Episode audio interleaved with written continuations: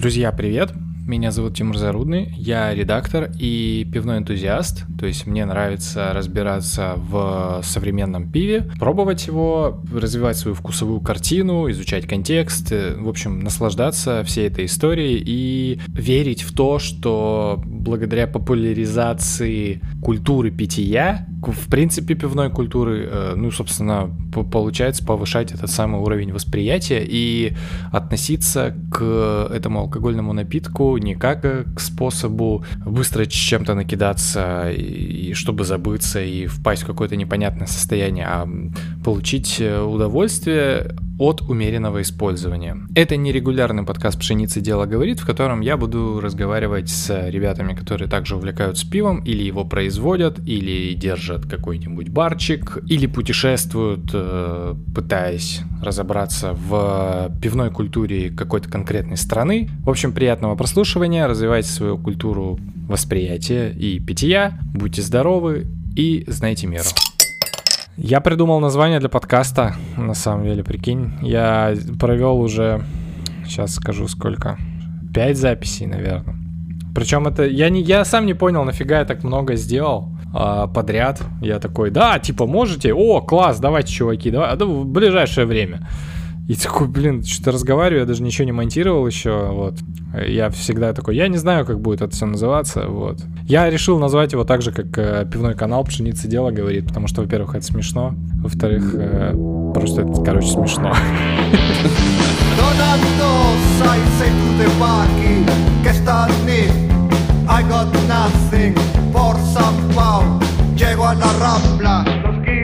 I. Всем привет! Это «Пшеница дело говорит», первый эпизод. Сегодня мы э, с Ромой Скрупником. Я же правильно, да? Правильно? Да, да, все правильно. Привет. Да, привет. Еще раз. С Ромой Скрупником, да.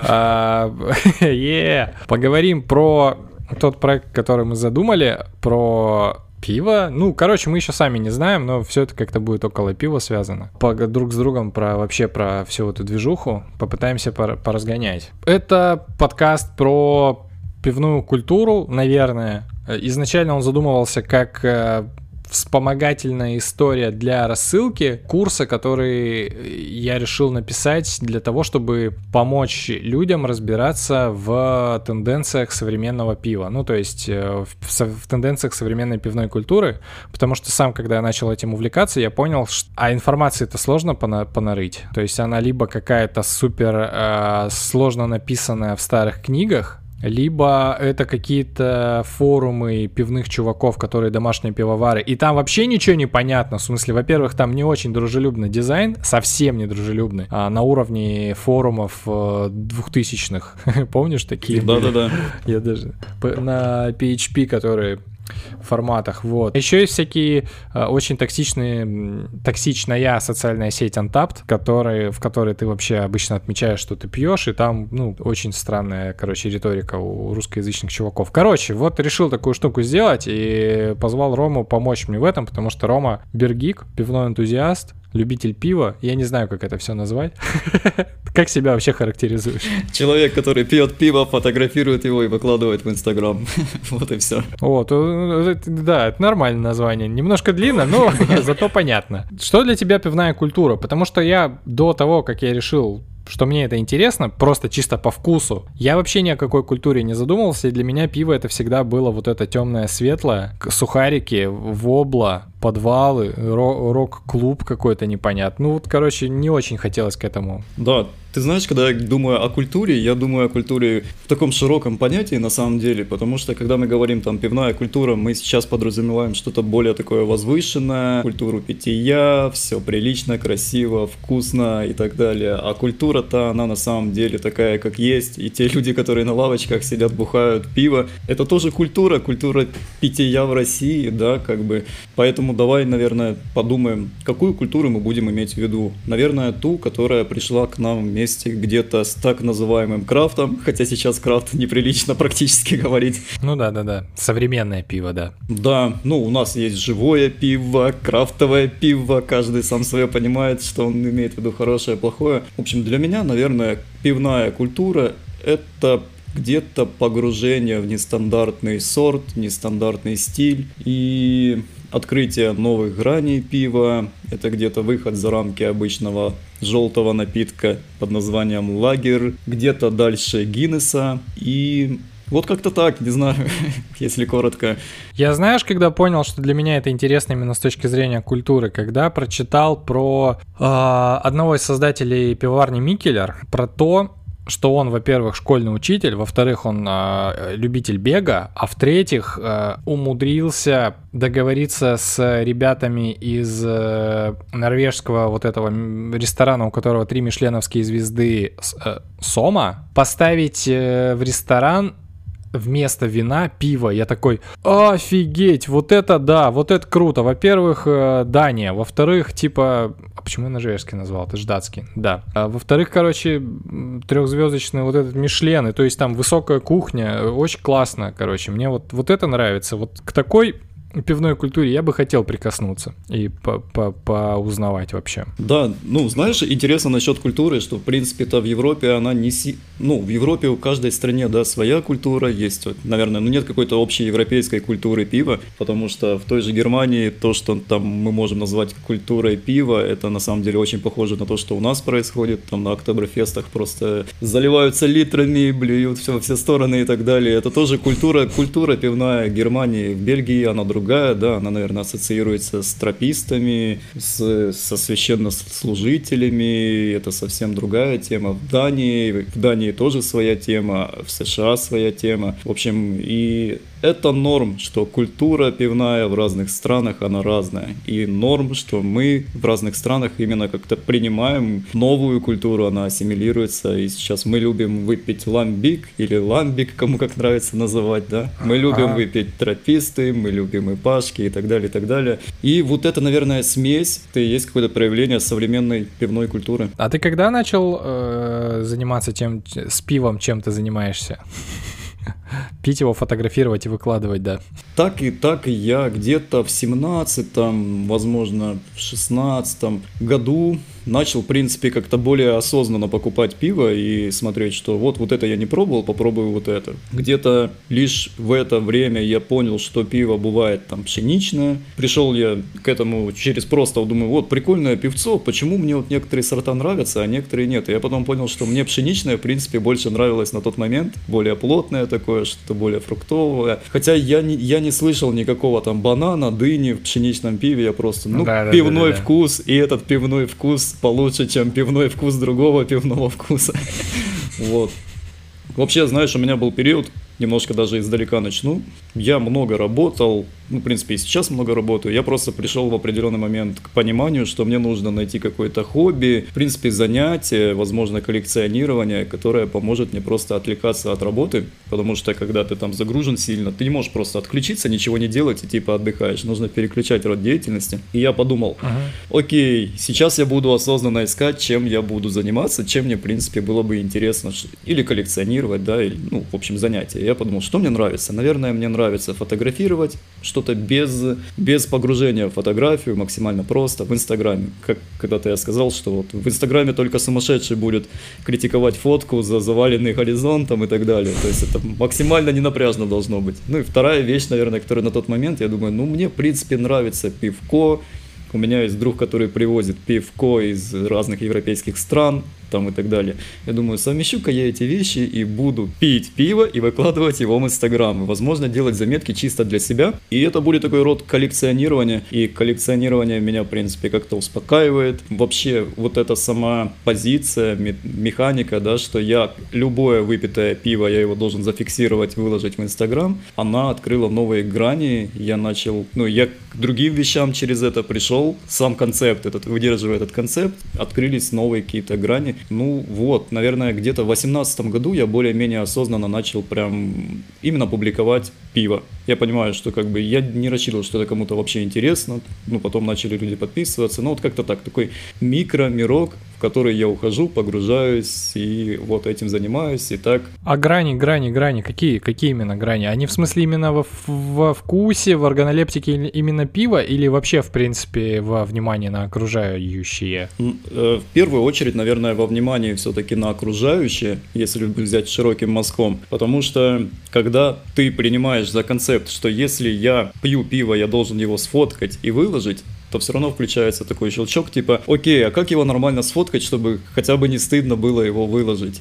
И ага ты берешь бутылочку, ты ее, пусть ты ее взял в магазине, но ты идешь из магазина домой, и ты уже начинаешь смотреть на свой город по-другому, ты начинаешь смотреть на углы города, на архитектуру, ты думаешь, куда можно поставить эту бутылочку, чтобы ее как-то сфоткать, и потому что, ну, пределы квартиры, они ограничены, и, ну, не, по-хорошему не будешь все, все бутылки фоткать на холодильнике, как бы, ну, просто это скучно. Вот, а не скучно фоткать в каких-то нестандартных местах, ты уже просто по-другому на город смотришь. Ты просто даже когда гуляешь, ты становишься осознаннее, ты замечаешь какие-то мелочи, ты видишь, что какой-то там угол с мусорником, он, по сути, может стать неплохим местом для фотки пива, и никто не увидит, что это мусорник.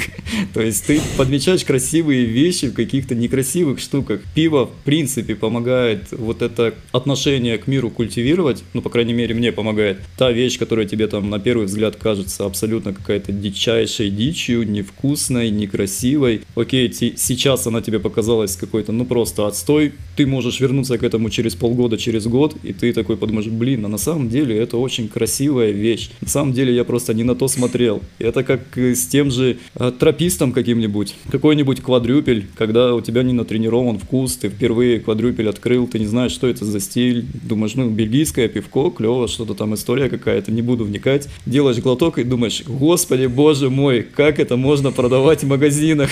Люди, просто запретите этот напиток, это так сладко, кисло, гадко, горько и так далее. Потом ты тренируешь вкус и через год возвращаешься к этому сорту и такой, блин, вот это класс. Вот, инжир, там, изюм, просто кайфую, вот это красота. Собственно, наверное, вот помогает смотреть на мир более широкими глазами, помогает более непредвзято относиться ко многим вещам и, главное, к людям. В общем, расширяет немножко сознание. Ты понимаешь, что, например, если ты человека сразу не понял, он тебе не понравился, это не значит, что это плохой человек и так далее. Или если ты увидел чью-то работу, и она тебе не понравилась, ты потом можешь вернуться к ней и увидеть, да, на самом деле это была классная работа, просто я еще не дорос до этого, там, до этого дизайна, до этого текста, не суть важно. Вот, и таких вещей на самом деле очень много. Слушай, прикольно, да, прикольная точка зрения вообще. Ну, на самом деле, я, наверное, в себе взрастил вот это ощущение, что пивом, пиво это мой, это как раз вот эта э, движущая сила к тому, чтобы познавать новое, а, новое, одно из маленьких проявлений просто личного роста. Не то чтобы я думал много о личном росте, но я понимаю, что раньше я был предвзят, раньше я был максималист, раньше я узко на вещи смотрел, я прав, там кто-то не прав, и, и ты понимаешь, что даже если такие штуки проявляются на уровне просто напитка, пива, и они просто так кардинально меняют представление вообще сам, о самом себе, то насколько тогда другие вещи еще более многогранны. Вот как-то так. Это одно из проявлений, к чему я прихожу благодаря пиву. На самом деле их много. Ну, а если прям снизиться до самых таких осязаемых вещей, то это коллекционирование в том плане, что на фотке фиксируется, да, этикетка, крышка, форма бутылки, ты фиксируешь вкус, и по сути это то же самое, если бы я собирал это, ну, у себя где-то на столе крышки, ну, занимался этим делом. Но при этом это не занимает места. У меня такая тяга от всего избавляться, избавляться от вещей из дома лишних, вот, потому что раньше я очень много собирал всего. Я собирал те же крышки, когда еще пиво не пил на самом деле. Вот, наверное, я где-то к этому вернулся, и это как бы стало таким мирком, где я просто отключаюсь от работы, от всего, могу полчаса сам побыть. Публикация каждой фотки — это такой небольшой акт созидания, где сам с собой, я могу себе позволить все, я могу не думать о том, что подумают те люди, которые увидят это в Инстаграме, меня это не заботит в момент публикации. То есть там я не обращаю внимания, пусть там даже текст с ошибкой, пусть там фотка не идеальная. Ну, как говорится, опять же, только сумасшедший будет критиковать опубликовать фотку в Инстаграме. Слушай, а ты помнишь э, пиво, которое тебя, э, которое стало твоим проводником в этот мир, и после которого ты такой попробовал, и о, блин, нифига, как круто. Наверное, более-менее осознанно это произошло, когда я попробовал Королус Classic, и я не могу вспомнить Как это было, я просто помню, что у нас его найти нельзя было, мне его привез друг из Бельгии, и вот, вот этот Королус, он стал для меня таким пивом, которое я, во-первых, понял, ну, более-менее нестандартным пивом, которое я понял, которое мне понравилось, при этом оно было достаточно нестандартным, чтобы сказать, что да, пожалуй, я вот такого пива ранее не пробовал. Ну, в общем, там были шоколадные ноты, финик, инжир, и, наверное, я ощущал в основном шоколад и некоторую такую вязкость. Просто это пиво стало тем как раз моментом, что я, я после этого пива решил, да, наверное, я буду все-таки фоткать, публиковать. А так-то... А что за пиво? Э, Гуден Королус Классик. Я на самом деле не помню, что это за стиль. Это точно не тропист. На- назовем это бельгийским профилем.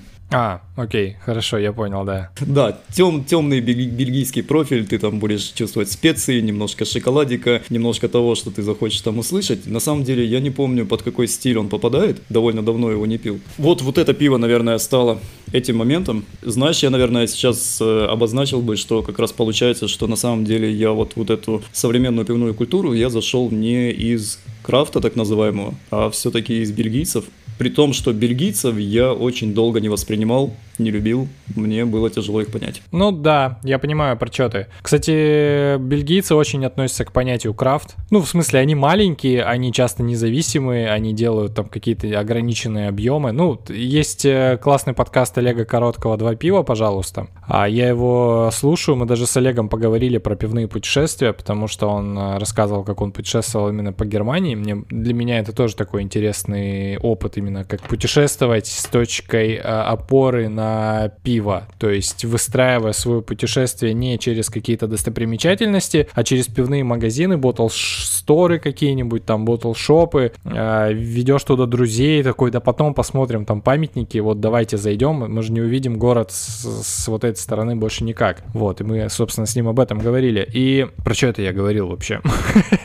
а, а, ну вот, он да, он задает этот вопрос э, многим своим гостям, типа, что значит крафт, и у всех совершенно разные э, мнение. Но я понимаю, мы, скорее всего, сейчас пользуемся этим понятием с точки зрения современное, какое-то модное, какие-нибудь там НИИПы, Весткосты, там стауты какие-то американские, вот, наверное, так. Для меня, кстати, проводником стал как раз американец э, имперский стаут от Founders Kentucky, Kentucky Breakfast Stout. Во-первых, это было самое дорогое пиво, которое я тогда взял, оно стоило что-то рублей 500. Я, я в тот момент еще такой, 500 рублей за 0,33? Типа, ничего себе! Я его пил, эм, пока мы смотрели с друзьями кино, и я эти 0.33 пил там вот полтора часа, и с каждым глотком все дальше оно становилось все лучше и лучше, оно не выдыхалось, э, оно не приедалось, то есть оно нагревалось и об, а, обретало еще какие-то еще большие там, э, я не знаю, вкусовые качества. Я такой, блин, вот это вообще, конечно, кайф. Ты не пробовал? Э, я Founders вообще никогда не пробовал, вот, пока mm. что просто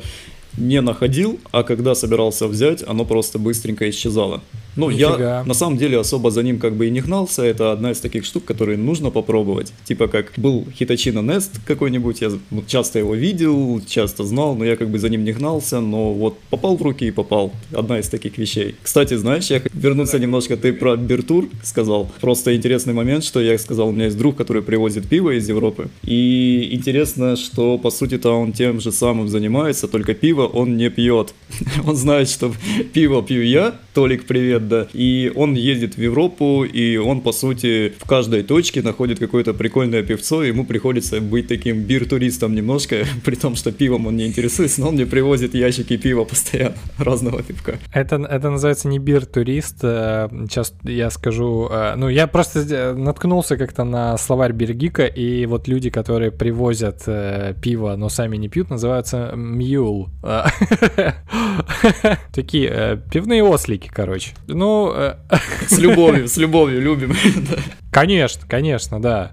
Я тот тоже очень люблю, когда привозят всякое разное пиво. Слушай, а вот э, как ты, почему тебе рассылка стала интересна? Что ты, в принципе, хочешь получить именно вот для, для своего опыта? Мне, в принципе, интересно, как вообще пивная культура развивается в России, потому что, ну, в России, в Украине, в принципе, в русскоязычных э, странах, где есть русский язык, так или иначе. Потому что пивная культура, она довольно схожа в этих странах. Очень клево наблюдать, как формируется какой-то комьюнити и так далее, как по появляются более позитивные чуваки, потому что почему, я не знаю, но так получается, что вот культура бергиков у нас, по крайней мере то, что я вижу, она довольно закрытой, она превращается в закрытое сообщество, и непонятно почему так. Я понимаю, что это может расти из некоторого снобизма, типа вот эти чуваки там на лавочке бухают, а мы-то по-богатому, мы там IPA, да, горький, да, да. мы понимаем, что такое горький вкус, вы не любите горькое, вы любите сладкое, а реально появляются разные люди, которые по-разному рассказывают о пиве. Мне нравится, что люди, которые еще не в пивной культуре, не могут теперь прикоснуться на самом деле с той позиции, которая им более близка. Кому-то более близок снобский такой подход. Это, в принципе, тоже норм. Это клево. Почему нет? Кому-то более близко, когда с ним говорят просто там понятными ему словами, сразу не погружают там в какие-то термины и так далее. Не рассказывают, что, о, ты не знаешь, что такое там double, dry, hop и так далее. В общем, не ощущают какого-то сопротивления ощущение от, этой, от этого сообщества. И, в общем, мне просто нравится, что больше людей начинают рассказывать о пиве, что эти люди рассказывают о пиве по-разному. Нет какой-то там, точнее, исчезает вот эта политика, что о пиве нужно вот так рассказывать, а по-другому никак не рассказывать. Так, на самом деле, рушатся какие-то границы, которые на самом деле не нужны. Границы недопонимания и так далее. Очень круто, что будет появляться, ну, чем больше появляется каких-то ячеек э, в этой культуре, сообществ, пусть пусть они по-разному на пиво смотрят, по-разному понимают крафт, по-разному понимают живое пиво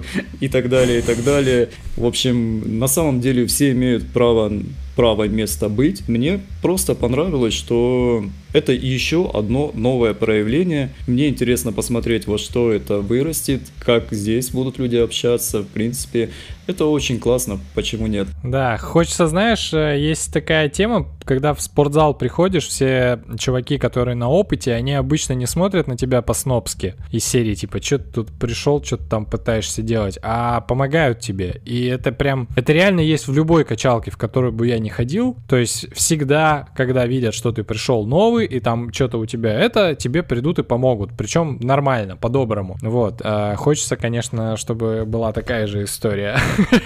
Да. Как у вас вообще, я смотрю э, за тем, что ты публикуешь, и понимаю, что мы часто вообще не пересекаемся в, ну, в марках. Э, наверняка не потому, что там мы разное пьем, а скорее потому, что просто поставщики совершенно разные. И, то есть как, как рынок сейчас э, в Украине с этим, ну, пивной построен? Что вообще что к вам возят? Если очень так по верхам, то у нас есть большие такие крупные дистрибьюторы, сетевые, ну, супермаркеты, грубо говоря. У них есть направления, которые занимаются поставкой, ну, скажем так, нестандартных продуктов. Ну, они могут их называть крафтовыми, могут не крафтовыми, ну, не суть важно, как бы. Эти крупные дистрибьюторы, в принципе, начали последние, последнее время, последние несколько лет завозить очень много пива, которое у нас просто никогда нельзя было встретить. И вот тот же Толик, который привозит мне пиво, он привозил часто пиво, которое сейчас у нас только начинает появляться. Им удается находить находить лимитированные варки. И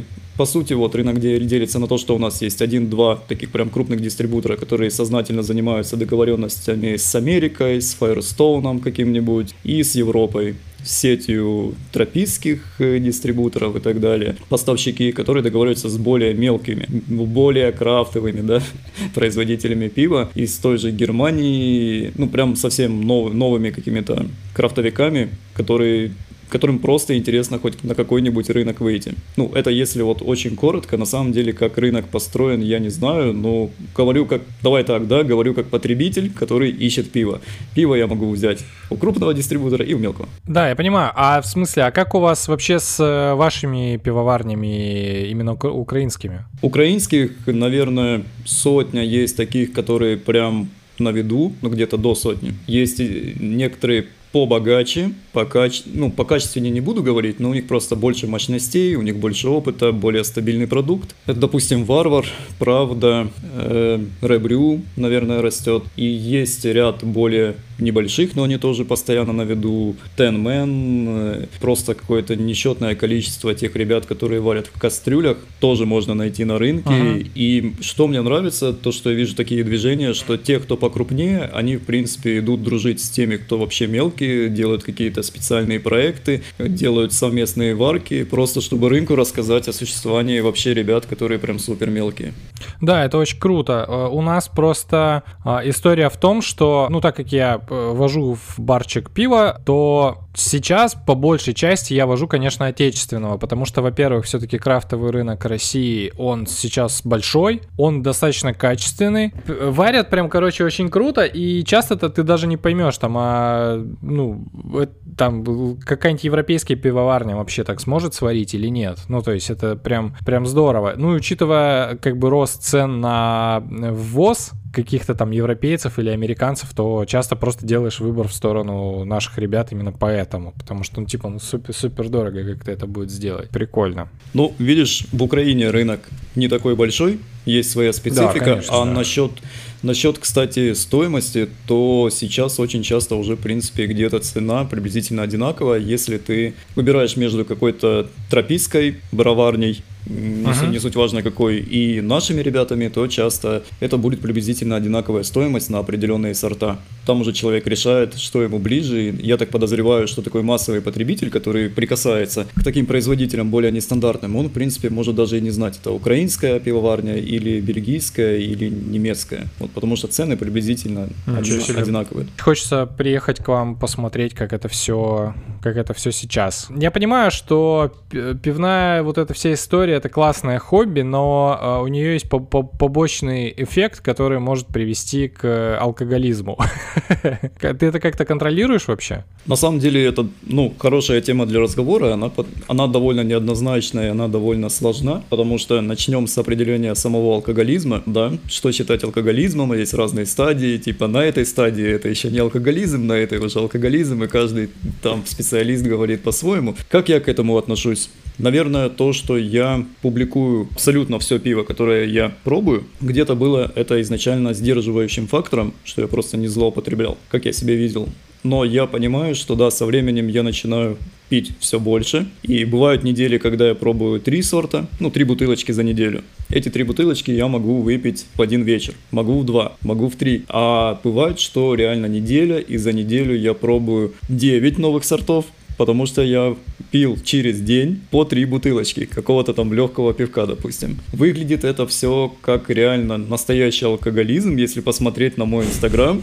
Там просто, если у меня 9, 9 бутылок или даже 6 за неделю, по сути, это 6 бутылок за неделю, по сути, я могу каждый день публиковать. Такое ощущение, что просто чувак не просыхает. Насчет себя определил так, что если у меня случаются такие моменты, что я себя как-то начинаю плохо чувствовать от пива, если я понял, что какой-то вечер я выпил третью бутылочку, и она была лишней, что на утро я понимаю, что-то я какой-то вялый, это значит признак нехороший. И я считаю, что это признак алкоголизма. То, что я могу не пить месяц, могу не пить полтора, как бы это на самом деле ни о чем не говорит. Вот здесь просто, если ты ты должен понимать, что, в принципе, если ты ступил на эту дорожку, то все, ты в ней, ты можешь либо полностью отказаться от алкоголя, не пить, ты можешь пить так, чтобы тебе э, было комфортно, не испытывать это, ну, ни физически, ни психологически каких-то изменений. И я, наверное, балансирую в этом плане, потому что у меня бывают периоды, когда за месяц я пью два раза, там два вечера, при этом там по три бутылки. А бывает месяц, когда я буквально по бутылке пью чуть ли не каждый день. И вот январь у меня, наверное, такой. И я понимаю, что это плохо. Наверное, в следующем месяце нужно быть, ну, нужно выпивать поменьше. Вот. И здесь каждый сам определяет для себя. Я для себя определил так. Если я чувствую изменения в теле, в голове, и я как-то это связываю с тем, что я выпиваю, наверное, это плохо. Наверное, нужно сделать перерыв. Но перерыв не будет значить, что что-то концептуально изменилось. Вот просто нужно сознательно к этому ага. относиться. Если ты любишь пиво, просто смири, смирись с тем, что оно может тебе навредить. Как-то пытайся с этим ну, да. работать. У меня, мне в этом плане немножко повезло, потому что у меня нет э, привязанности к алкоголю. Ну, то есть, в какой момент чувствуешь, что это начинает тобой управлять, это когда ты увеличиваешь дозу и такой, да, нормально. Ну, типа, ничего ж страшного, это же пиво вот из этой серии. Вот э, мне не хочется увеличивать дозу, я этим занимаюсь сколько, третий год уже. Я веду вместе с женой, мы в какой-то момент начали вести вот этот вот трекер, когда распечатанный дома висит, это ты там отмечаешь э, бокальчик каждый день, ну, то есть если ты выпиваешь, то есть там неважно сколько, то есть просто если ты сегодня пил алкоголь, ты его зачеркиваешь. Вот, я смотрю, и в принципе у меня вот эта вот история про там два, условно, три э, дня в неделю, она никак не идет. Плюс я понимаю для себя в максимум две бутылочки 0,3, потому что, ну, больше пробовать у меня не получается, это уже, уже сложно это воспринимать все. Ну, и мне, в принципе, не нравится состояние какое-то опьянения, там, я не знаю, я причем могу из этого выпить там бокал, могу там не допить, то есть какие-то такие истории. Вот, поэтому здесь я более-менее как-то спокоен, хотя бывают дни, вот, когда в какие-нибудь путешествия едешь куда-нибудь и такой, и каждый день ты что-нибудь пробуешь. Вот. Но здесь я все-таки руководствуюсь еще историей а, вот это вот знаменитое исследование, которое опубликовали в Воксе, еще, кажется, про алкоголь, про дозы. То есть, условно, мужчина может выпивать э, в течение пяти дней по две порции алкоголя, а женщина по одной, и это вроде как никак не принесет вреда для здоровья. Но это, конечно, очень все условно. Порции там имеется в виду 0,33 э, 6, 6 градусов. То есть, условно, если я пью 0,33 э, вот этот КБС, который 11 или 12, то это считается за две порции. Мне, кстати, нравится, знаешь, то, насколько порции разнятся в разных странах. Можно взять какую-то английскую бутылочку, и там будет написано, вполне вероятно, там будет написано «Женщине не больше три, трех порций, типа за вечер там порция пинта». Так я думаю, ничего себе у них женщины выпивают. Ну, это условно. Вот то, что в Англии и так далее, везде разные порции. Ну, кстати, знаешь, ты такую штуку сказал, что притупляется вкус, да, перестаешь чувствовать. Вот это тоже очень сдерживающий фактор, потому что ты понимаешь, что один сорт ты попробовал за вечер новый, ты его зафиксировал, второй ты можешь уже просто даже не почувствовать, если ты просто поменял стиль настолько, что там с какого-то бельгийского ты перешел на ипашку, ты в этой ипашке уже половины не будешь чувствовать. Ты такой думаешь, так, а зачем я этим занимаюсь? Я не чувствую вкуса, это дорогой, ну, это дорого, это не становится таким вкусным, я уже просто начинаю пьянеть. Пожалуй, что не буду Что повезло, делать. для меня нет никакого напитка, который мне просто нравилось бы утолять жажду. Ну, условно, кроме воды. То есть, э, если хочется пить, то я всегда с 90% вероятностью возьму воду. То есть, э, для меня нет, конечно, таких, вот знаешь, э, евролагеров, которыми, которые просто ты в себя заливаешь, там, чтобы просто на жаре было хорошо. Ну, слава богу, я от этого тоже у меня нету. Но это, конечно, не значит, дорогие слушатели, что это работает одинаково для всех, потому что резистентность к алкоголю у всех разная, генетическая история у всех разная, и очень легко можно впасть вот в эту всю алкогольную историю, просто каждый день выпивая там даже какой-нибудь э, некрепкий евролагерь, там 4-градусный. Э, вот, это все равно может привести к зависимости. Это поэтому, да, поэтому... По, отчасти поэтому и, и нравится, конечно, из этого всего делать какую-то культуру. На важный элемент культуры и исторический, потому что это, это сколько пивоварению? 10 тысяч лет, когда там первое нашли. Это же было очень давно. Когда на, начали ферментировать солод, вот это вот э, вся, вся история. А еще, кстати, было очень прикольное, достаточно долгое исследование. Причем это даже было мета-исследование, когда анализировали несколько пищевых исследований среди людей э, скандинавских стран. Оно, оно проходило то ли 10, то ли 20 лет. Я там ссылку точно дам. И там оказалось, что те, кто в принципе не пьют, вообще никогда просто вот стабильно не пьют, у них вероятность э, возникновения депрессии в несколько раз выше, чем у людей, которые пьют умеренно. Ну, то есть там вот условно там а, одну-две порции в неделю. Вот, поэтому... Но это опять же не, не карт-бланш на то, чтобы постоянно бухать. Вот. В общем, нужно учиться чувствовать свое Слушай, тело. Да, да, да, да, да. Но с алкоголем это реально, это такая... Я просто столько историй слышал, когда люди такие, я себя отлично чувствую. Ну и в смысле, ты такой, нет, ты себя вообще, чувак, не чувствуешь. Нет.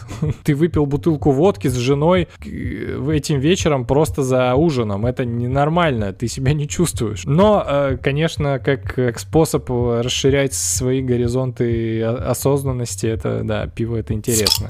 Да, Тимур, если что-то нужно перезаписать, говори. Окей? Да, не, все, все нормально. До скорого. Пока. Ребята, это был пилотный эпизод нерегулярного подкаста «Пшеница дело говорит», в котором мы говорим о пивной культуре и пропагандируем умеренность и осознанность. Помните, что чрезмерное употребление любого алкоголя вредит вашему здоровью. Ну и подписывайтесь на телеграм-канал «Пшеница дело говорит». Э, в телеграме никнейм «Саладотека». Следите за обновлениями, жмите колокольчик и делайте, что там обычно делают в этом случае. До скорых встреч!